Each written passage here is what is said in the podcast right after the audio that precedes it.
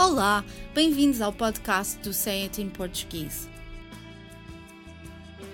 As línguas estão cheias de expressões coloquiais, idiomáticas, ditados e provérbios que acrescentam nuances à mensagem. Mas nem sempre é fácil compreender o seu significado pelo contexto onde se encontram, e por isso gostaríamos de explicar o que querem dizer. Hoje iremos explicar duas expressões que contêm referência a um tipo de chapéu de forma cônica feito de lã, o pano conhecido como barrete ou carapuça. A primeira é enfiar um barrete ou a carapuça a alguém e descreve uma situação em que uma pessoa é enganada, burlada ou ludibriada.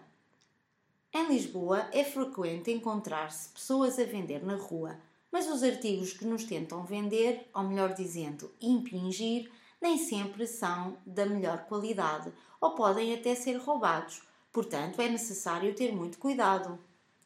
Esses vendedores abordam e tentam vender os seus artigos, sobretudo aos turistas, não é?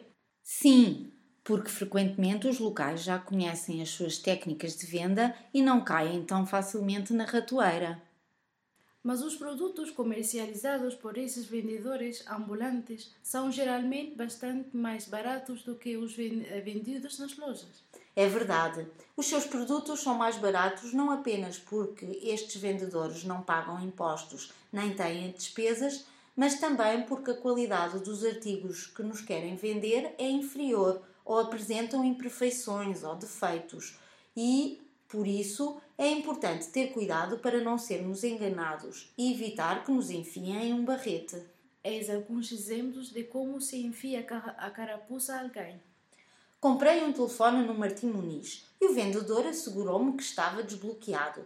Mas quando cheguei a casa e tentei colocar o meu cartão, descobri que não era verdade. Era um vendedor muito simpático, mas considerando o preço do telemóvel, eu devia ter desconfiado que estava a enfiar uma carapuça. Na Feira da Ladra há imensas bicicletas à venda e são todas baratíssimas. Tem cuidado! Muitas dessas bicicletas são roubadas e nunca se sabe se o dono apresentou queixa à polícia. Não deixes que te enfiem um barrete.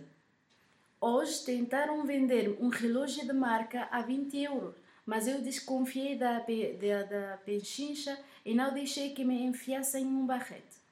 Fui ao talho comprar um bife de alcatra mas o talhante tentou vender-me gato por lebre.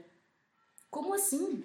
Eles não tinham alcatra e tentaram impingir-me uma carne cheia de gordura e nervos, dizendo que era filé mignon. Mas eu não fui na conversa fiada deles e fui a outro talho. Fizeste bem em não deixar que te enfiassem a carapuça.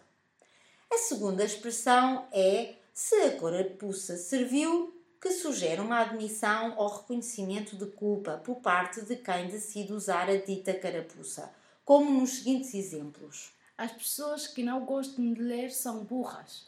Eu não gosto de ler. Estás a chamar-me burra? Se a carapuça serve. Não gosto nada de piadas sobre louras. Por quê? A carapuça não te serve, pois tu és morena. Essas piadas são um insulto a qualquer mulher, independentemente da cor do seu cabelo. Esta expressão apresenta várias variações, não é? Na realidade, apenas o verbo varia, mas sim, ouve-se dizer a carapuça é para quem lhe serve, a carapuça é para quem a põe, a carapuça é para quem a enfia, como nos seguintes exemplos. A honestidade é uma virtude que tu não tens. Estás a acusar-me de ser mentirosa? A carapuça é para quem a põe. É bem verdade que a carapuça é para quem a enfia. Comentei com a minha sogra que não gostava nada de coscovilhar a vida dos outros e ela ficou toda ofendida. Ninguém gosta que lhe digam para se meter na sua vida, seja direita ou indiretamente.